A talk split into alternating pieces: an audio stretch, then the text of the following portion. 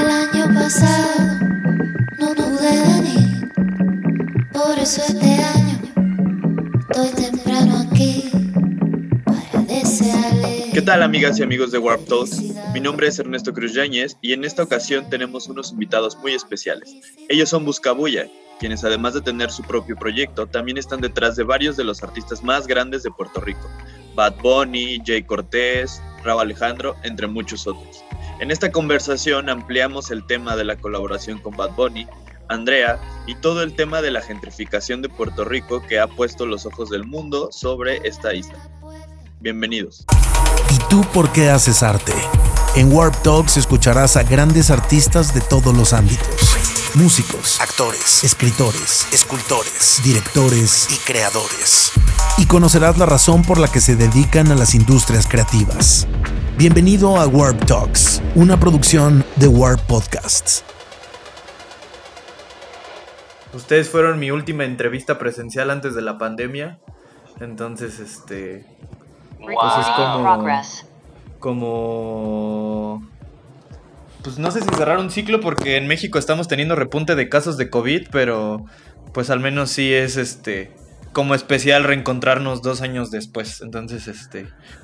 Quería comentarlo. Wow, increíble. Así que, recuérdame, Ernesto, ¿dónde, ¿dónde fue que nos vimos la última vez? En un como, eh, show exclusivo para medios, era un showcase donde... El estudio.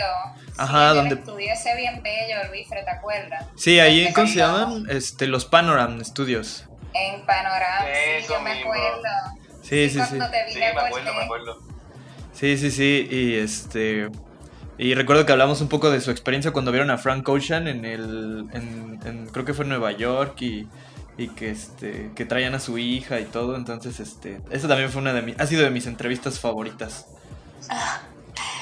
Qué lindo, sí. De hecho, que el, que el festival donde vimos a Frank Ocean se llamaba Festival Panorama. So, era todo una experiencia para ese día. Sí, to- todo conjugó.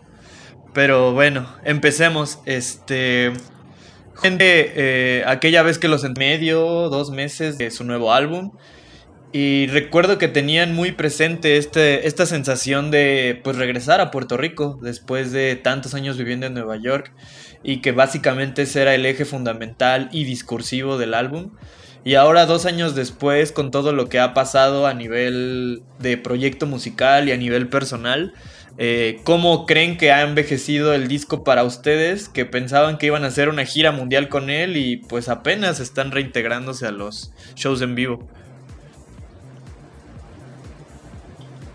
Pues eh, yo pienso que eh, yo personalmente pienso que esta historia se ha puesto bien interesante, pienso yo. Eh, le ha dado el, el curso ¿verdad? de las cosas ha sido bien loca porque imagínate, nosotros sacamos este disco en mayo del 2020, ¿verdad? En el, yo le digo en, el, en la parte más en la boca del lobo, en el hoyo negro de la pandemia, como yo digo, ¿verdad? Lo sacamos, eh, nos tuvimos que inventar mil cosas para promoverlo, tú sabes, no lo pudimos turear. Cuando pensábamos que lo íbamos a poder hacer, todo se cancelaba. O sea, los pasados dos años fueron como devastadores, ¿verdad? Como que nosotros pensando contra tenemos tan buen álbum y como que no, entonces por fin lo pudimos turear en octubre y noviembre. Y, y de nuevo, como que fue en una ventana que nos que salió para poder turearlo y de momento ya de nuevo en diciembre pues hubo otra ola, vino Omicron. Y fue como, tú sabes, nosotros Luis Fred decíamos, Dios mío, qué devastador, pensamos tan buen álbum y como que nunca se le dio la oportunidad.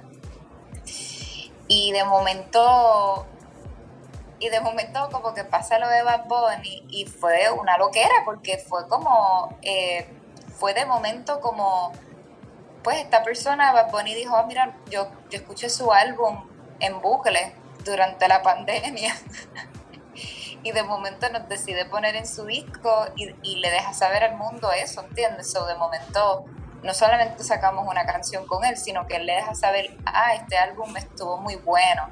So, te puedes imaginar, pues, cómo envejecido, pues, casi, pues, se podría decir que no ha envejecido, como que se quedó como, como congelado. Como en stand-by.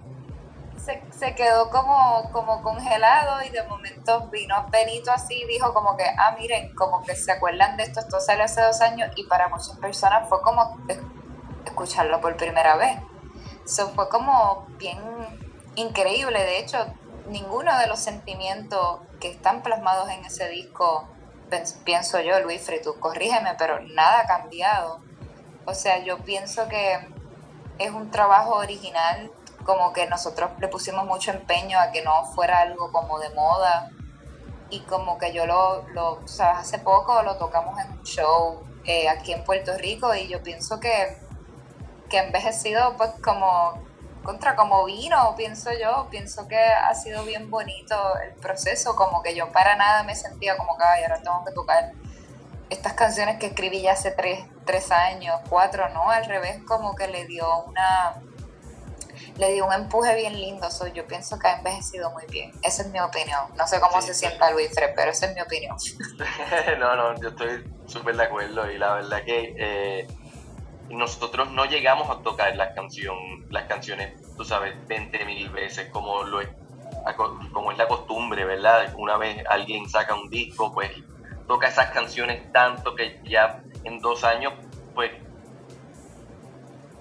ready para, para tocar otra cosa, ¿me entiendes? Pero en nuestro caso, yo creo que algo medio, pues, como que nosotros, nosotros decimos como que nos quedamos como pasmados, ¿me entiendes? Queríamos hacer este tour, íbamos a ir a todos lados, íbamos a ir a, por todo Norteamérica, íbamos a ir a México, íbamos a ir a, Europa a tocar estas canciones y nunca, llegó a pasar. Y en realidad hasta llegamos a perder un poco la fe en que pues todo ese paso que le habíamos puesto pues que haya sido en vano y eh, y, para nada, pues ahora es que estamos teniendo como que este, el, en realidad la oportunidad de tocarlo como lo, siempre lo quisiéramos haber tocado y en verdad que hasta pasó el tiempo eh, justo y necesario porque ahora es que tenemos creo que la capacidad de, hacerlo a, su, y darle justicia al, disco. Así que, no sé, para, para mí pues fue, fue lo que tenía que haber sido. Sí, y justo con este show que dieron en el anfiteatro para mucha gente, o sea, a pesar de que ustedes justamente ya tienen dos años con él y más tiempo por, con todo el, proceso previo de composición y grabación, pero para mucha gente fue como si acabara de salir un día antes, ¿no? Del show del anfiteatro y luego con lo de Bad Bunny y eso, parece como que es un disco, como que tuvo un una segunda vida eh, sin querer queriendo. Ah, bueno, sí, la verdad es que sí. Fue casi como intervención divina, diría yo, como que. Fue una intervención divina de San Benito. Eh, sé que durante la pandemia se tuvieron que cuestionar muchas cosas, reflexionaron muchas otras sobre el proyecto, sobre lo que estaban haciendo, sobre hacia dónde iban. Y me gustaría preguntarles cuál consideran que fue su mayor aprendizaje eh, a nivel de Buscabulla tras pues todos los, eh, los meses de encierro. ¿Quieres contestarla o quieres que yo la conteste, Luis? Bueno, podemos contestarla eh, pues, ambos, la verdad, soy primero. Pues, mano, yo creo que todo el mundo, todos los artistas, la pausa fue grande, ¿verdad? Yo creo que mucha gente creativa se dio cuenta de muchas cosas, ¿verdad? Como en la pandemia. Eh, interesantemente, mano, nosotros descubrimos un lado diferente de nosotros, como que en la pandemia nos cayeron muchas oportunidades para hacer como remixes. Este, en la pandemia trabajamos con Jay Cortés. Eh, tú sabes, yo creo que en la pandemia, curiosamente, aunque todo estaba paralizado, como que yo, eh, Luis Frey yo aprendimos mucho, como que desarrollamos muchas destrezas que a lo mejor antes eso no habíamos podido desarrollar, como que Luis Frema, tú sabes, enfocándose más en estas remezclas, este, desarrollándose más aún como productor, tú sabes, como que indagando más, tú sabes, como que quiénes éramos nosotros a la hora de remezclar. Y yo creo que como que el, el toparnos con Jay Cortés también fue como un un, aprendizaje así de que como cada quienes somos nosotros colaborando con alguien del género urbano, tú sabes cómo nosotros nos definimos, cómo colaboramos. Y me gusta porque siento que hubo como una expansión. Este, aunque no estábamos como que tomando en vivo y todo, yo creo que fue más como, como un aprendizaje de destreza, como que pienso yo, y de también de como de, de como que de crecer, porque yo siempre digo que si lo de Jay Cortez no se hubiera dado eh, de la forma que se dio, a lo mejor yo no hubiera estado tan preparada como que para coger la oportunidad de lo de Bad y en verdad como que hacer lo que hizo, o sea, siento que lo de, lo de Jay Cortez nos preparó un montón, ¿sabes? Nosotros no solamente trabajamos en una canción, como que, o sea, trabajamos en varias cosas de producción con él. yo creo que, que más que nada como que evolucionamos y aprendimos bastante destreza, pienso yo. No sé qué tú piensas, Luis.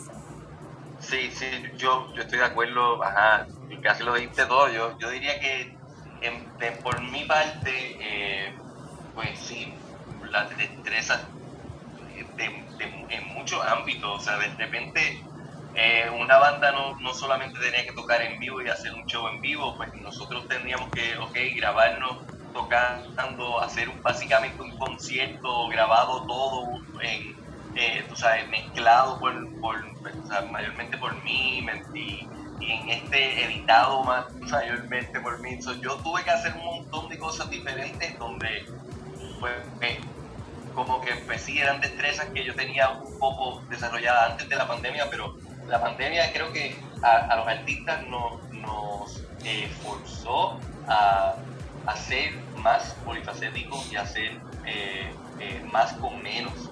Este, y, y, creo que pues es buen, tú sabes, como medio survival, tú sabes, e, e, era como el survivor de, de de, los músicos. De los músicos. Era bien loco, sí.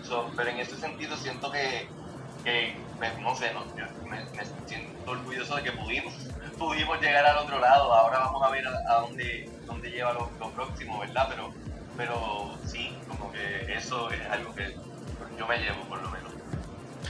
Eh, algo, uno de los temas que más me generaron interés la, aquella vez que platicamos era algo que mencionó Raquel sobre el tema de la identidad puertorriqueña y que en general la sociedad puertorriqueña se estaba cuestionando constantemente y sobre todo después de pues aquel conflicto con el presidente Ricardo Rosselló.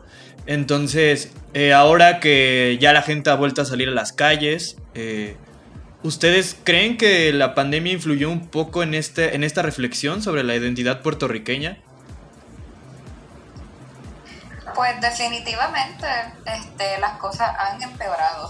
O sea, ya, ya sabes, o sea, la inflación está por las nubes. En Puerto Rico, este, después del huracán María, se pusieron unos proyectos de leyes que, incentivaban a extranjeros a venir a Puerto Rico y a, vivir y comprar terreno y se les daban excepciones de, de impuestos y lo que está pasando en Puerto Rico es que ahora está habiendo un proceso de gentrification bien malo, eh, las, las, casas, los terrenos están carísimos, eh, se privatizó este, el sistema de, de, energía eléctrica y hay apagones a cada rato, eh, la gasolina está carísima, tú sabes, cada vez más el puertorriqueño que es de Puerto Rico se, se exprime y casi se está como echando para afuera, como que... Eh, y, definitivamente hay una crisis de identidad, ¿verdad? Porque está la gente que quiere quedarse y quiere vivir en Puerto Rico y cada vez se hace más difícil, entonces las personas están forzadas a tomar la decisión de como decir, mira, pues me voy para Estados Unidos. Y lo que eso pueda crear en una identidad es, es bien intenso. Así que los problemas siguen ahí, son los mismos, yo diría que son los, los mismos que estábamos hablando cuando se escribió el disco y la pandemia solamente vino a, a, a, empeorarlos. A dejar, ver, y que se intensificaran como que esos, esos problemas y esa crisis. Así que yo diría, y yo diría que eso se puede decir para el mundo completo, ¿verdad? Como que la pandemia definitivamente vino a imprimir y la cosa no, no está nada fácil. A mí me, resulta muy curioso eh, cómo esto de cierta manera se vincula con la colaboración con Bad Bunny, porque sé que en otros espacios han explicado cómo nació, pero a mí lo que me llama la atención es que no nada más hay una convivencia musical, sino también hay como cierta convivencia discursiva, más allá de Andrea como tema. Porque, por ejemplo, ustedes tienen un tema como mío del, de, de, este disco, eh, que habla justamente sobre la gentrificación y sobre reapropiarse de los espacios. Y Bad Bunny tiene en su nuevo disco una canción que habla sobre de, la del apagón, que habla pues primero sobre el orgullo puertorriqueño y al final cierra con un outro en el que eh, una, voz de, una voz femenina dice lo mismo que dicen ustedes en mío, que es como este territorio es mío y pues no quiero que te lo lleves. Y me parece como muy, eh, eh, pues no sé si llamarlo curioso, e, ese vínculo que creo que va más allá de lo meramente musical y que al final pues los une a nivel ideológico y político, porque la música también es eso. Sí, nosotros, Luis Freya, decimos que yo definitivamente pienso que Bad Bunny se inundó. Eh, se inundó, yo creo que un poco en nuestro mundo, como que yo creo que más allá de escuchar nuestro disco, yo creo que él entendió.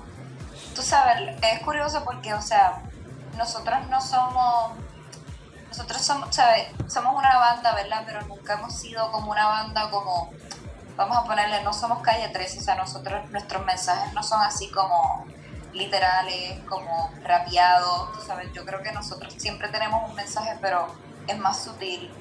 Y usualmente quien escucha nuestra música quizás no se da cuenta, pero siempre le prestas atención, te das cuenta del mundo y de la intención que estaba detrás de ese disco, e inclusive detrás de nuestros trabajos anteriores, hasta de nuestros mixtapes y nuestras cosas de SoundCloud. Y, sí, cuando... siempre, siempre se ha tratado de evocar más que enseñar así.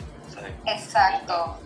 Y entonces cuando escuchamos este disco sentíamos que había un montón de sensibilidades, tanto de gustos musicales, sonidos, que veíamos como que en el trabajo de, Un verano sin ti, o sea, no nada era copiado, se, se notaba que había una influencia y como que pienso yo que sí, que como que un el hecho de querer hacer música basado en, la, en nuestra identidad puertorriqueña y, y, hablar de temas políticos, pero de nuestra manera, tú sabes, porque es lo, es lo que te digo, como que en Puerto Rico siempre han habido bandas políticas, cultura profética, calle 13, pero yo creo que como que nosotros queríamos venir con una sensibilidad diferente, pero seguir tocando esos temas. Y, y, yo sí veo eso en un verano sin también, definitivamente, que es curioso, que es algo que nunca habíamos visto así a Bad hacer, o sea, así es la él ha trabajado el, tema de violencia de género y pues, colaboró con Calle 13 cuando pasó lo de la marcha de Ricky Rosselló, tú sabes, pero definitivamente que lo, lo veo como más como con Puerto Rico en el corazón y queriendo enaltecerlo y, y hablar un poco de los problemas que hay en Puerto Rico, sí definitivamente que lo vemos y se siente muy, se siente bonito, es como una cadena ¿verdad? Como a lo mejor él, él dijo, pues, wow, a lo mejor me gusta cómo estas personas lo están haciendo, me siento identificado porque no es tan literal quizás como otras personas lo han hecho, pero el mensaje sigue siendo efectivo, entiendo. Eh, y sobre estos problemas que planteas de los apagones y eso, me resulta muy contrastante porque a mi modo de ver, eh, creo que en estos momentos de la industria, Puerto Rico es el epicentro de la música, o sea, y, no nada más por Bad Bunny, no nada más por ustedes, está Álvaro Díaz, está Raúl Alejandro, está Jay Cortés, está City, o sea, hay un montón de proyectos que ahorita básicamente eh, sobre los cuales se cimenta toda la música hablada en español y me parece justamente muy contrastante de que esté en un momento tan prolífico y que al mismo tiempo tengan tantos problemas. Eh, ¿Ustedes creen que la sociedad puertorriqueña es consciente de el impacto cultural que tiene la música puertorriqueña fuera de Puerto Rico, o sea, hacia Latinoamérica y hacia el mundo, o no es algo que se, que se discuta o que se comente? Yo, creo que fíjate,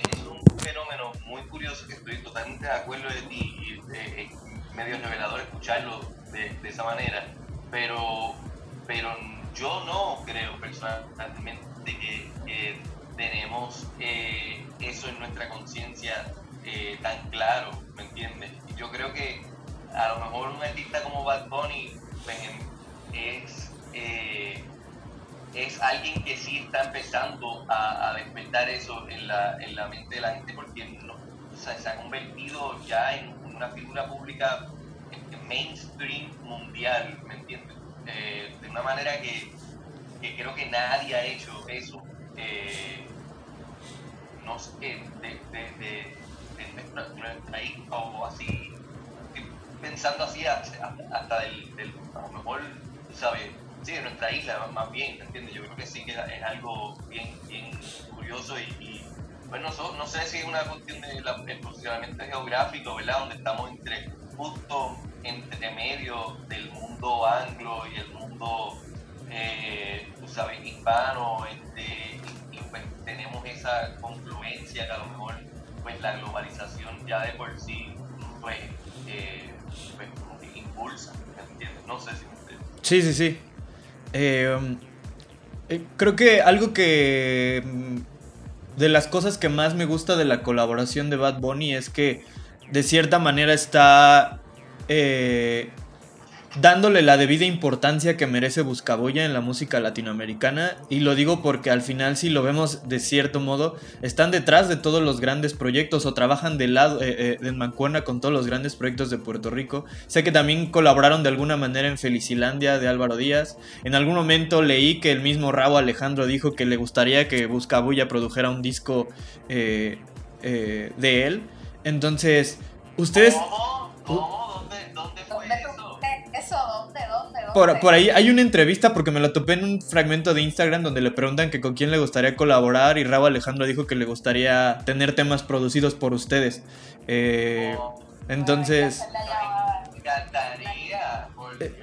y, usted, a lo que voy es... ¿Ustedes son conscientes de eso? O sea, ¿ustedes son conscientes de la importancia de Buscabulla en la música puertorriqueña, así como la, la pregunta anterior?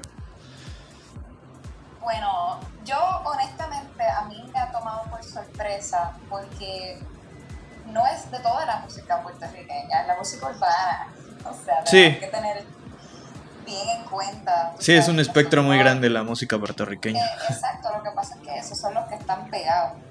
Pero definitivamente Mac, el, el que produjo el track eh, de Andrea, Mac, eh, Mac me dijo algo bien curioso un día, este, creo que yo le estaba diciendo que pues nosotros habíamos ensayado la canción con Benito antes del show y él decía, sí, yo Benito es como, tú sabes, yo, Benito es como, como eh, nervioso, tú sabes, también es como, como medio, ¿cómo se dice? Como, como shy, como tímido. Y y él me decía, no, pues tú sabes, él es tímido al principio, pero después se suelta me dice, yo creo que es que ustedes intimidan a todos los raperos de Puerto Rico. y eso me dio una risa y honestamente yo no, no, algunas veces no lo entiendo por completo, pero yo creo que nuestro sonido es un sonido que yo creo que, que como que ata ambos mundos, ata el mundo del rock indie pero también de, la, de estas producciones nuevas, porque nosotros estamos muy influenciados precisamente por Kanye West y por, y por Frank Ocean y, Billie Eilish y como que todas, quizás muchos de estos movimientos de música, pero estamos muy influenciados también por todo nuestro eh, legado cultural latino, la salsa, la bachata, la música caribeña, los boleros, tú sabes, como que hay tanto y no sé si al tener todas esas influencias, pues quizás eso le habla a estas personas, a este mundo precisamente, como que...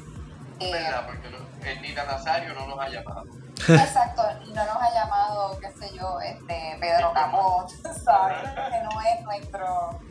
No, no es eso, tú sabes, a nosotros nos interesa innovar y nos gusta mucho crear eso y pues pues qué brutal, porque igual nosotros admiramos a esos mismos artistas, ¿sabes? Hay cosas de Raúl que nos encantan, hay cosas que no.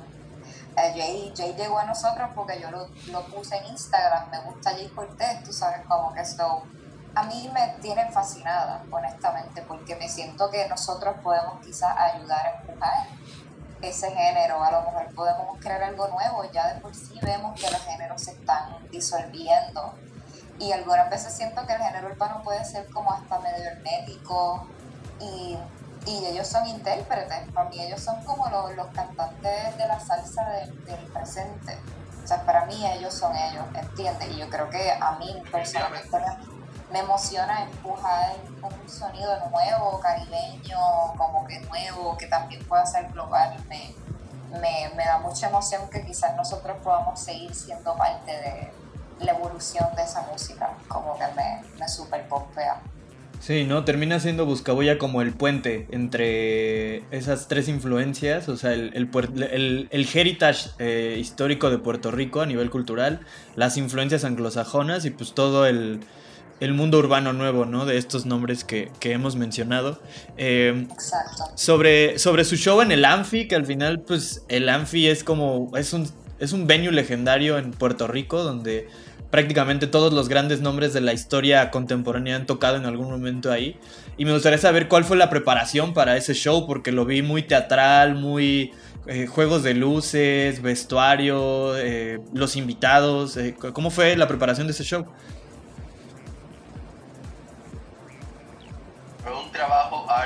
Pero la verdad es que todo valió la pena. Nosotros lo hicimos todo con un equipo de, de personas ¿sabes? A, nivel independiente y todo el mundo se retó a, hacer un, evento a nivel mundial y la verdad es que las productoras y, y, todo el equipo que trabajamos eh, el, con, con, quien trabajamos el evento lo hicieron brutal. Para nosotros personalmente pues fue como un sueño porque en verdad teníamos el fin grandioso uh, en cual presentar este disco de, la, manera más óptima, de la manera más, más especial posible, ¿me entiendes? Nosotros le decíamos que era como el Buscabulla Deluxe. Exacto, Buscabulla Deluxe. Y, y, la verdad es que, pero, pero fue, fue bien curioso porque yo creo que fue todo un, un esfuerzo, de nuevo, de un equipo independiente, ¿verdad? Este, grassroots, como le dicen los gringos. Este, pero al otro lado, como, como el, desde el lado del público, mano, se vio como un evento, como, como cualquier otro evento de, o sea, a la par con, con los grandes. Y, y, en verdad fue súper sorprendente porque todo se alineó de una manera donde, pues, pudimos lograrlo y hasta Bad Bunny se, eh, estuvo en el show, una cosa surreal, no sé, es, la verdad, todavía estamos como procesando que en realidad pasó de la manera que, pasó. Sí, yo, yo por los videos que alcancé a ver del show se sintió como si fuera la cúspide del concepto del álbum, o sea, como si hubiera llegado a su punto a su punto máximo, que era al final regresar y tocar en Puerto Rico y, y creo que que puede, o sea, que puede ser un, al menos yo lo veo así, que puede ser como un parteaguas en su carrera. Sí, sí, sí, y nos divertimos, y nos divertimos. Raquel, estaba ahí diseñando la tarifa, o sea, diseñando luces con la, con la, con nosotros los dos nos sentábamos con ella a sentar, a ver sí. estaban, ¿me entiendes? Eh, eh, la, no, no, no, Raquel hasta le hizo, Raquel hasta le hizo los dibujos a los, a los, muchachos que montaron las pantallas para que las montaran de la, de la manera que eran en su lugar, ¿me entiendes? fue muy DIY, fue muy DIY, pero yo estudié diseño, así que yo, yo estudié arquitectura y diseño y pues también diseñé los vestuarios, como que junto con una señora que hace el vestuario tradicional de los carnavales. Puerto Rico, o sea, fue un, proyecto de, de acumulación de, de toda la o sea, estas cosas que ya nosotros habíamos hecho en el pasado, pero todo, todas esas ideas se acumularon ahí y fue bien bonito porque al final del show Benito dio unas palabras tan bellas, tú sabes, hablando después de la importancia de apoyarlo de Puerto Rico, de que, de que nos sentamos grandes, que somos una isla pequeña, pero que,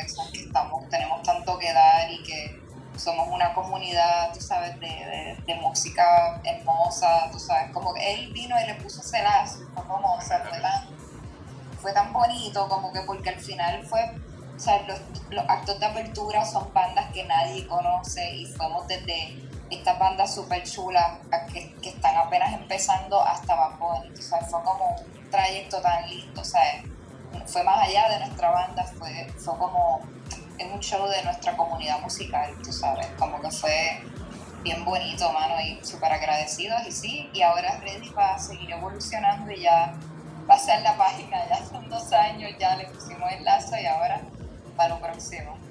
Y, ya para cerrar la, la, entrevista, justo esto que mencionan que fue un show para festejar a la comunidad musical de Puerto Rico, sé que tienen una iniciativa sin fines de lucro que es Prima, que antes creo que se llamaba Pregones, si no mal recuerdo. Y pues me gustaría saber qué, qué ha pasado con ese proyecto, cómo va, sobre todo porque antes entiendo que era para apoyar músicos después del terremoto que sufrió Puerto Rico, pero ahora no, no, no solo son los estragos del terremoto, sino los estragos de la pandemia.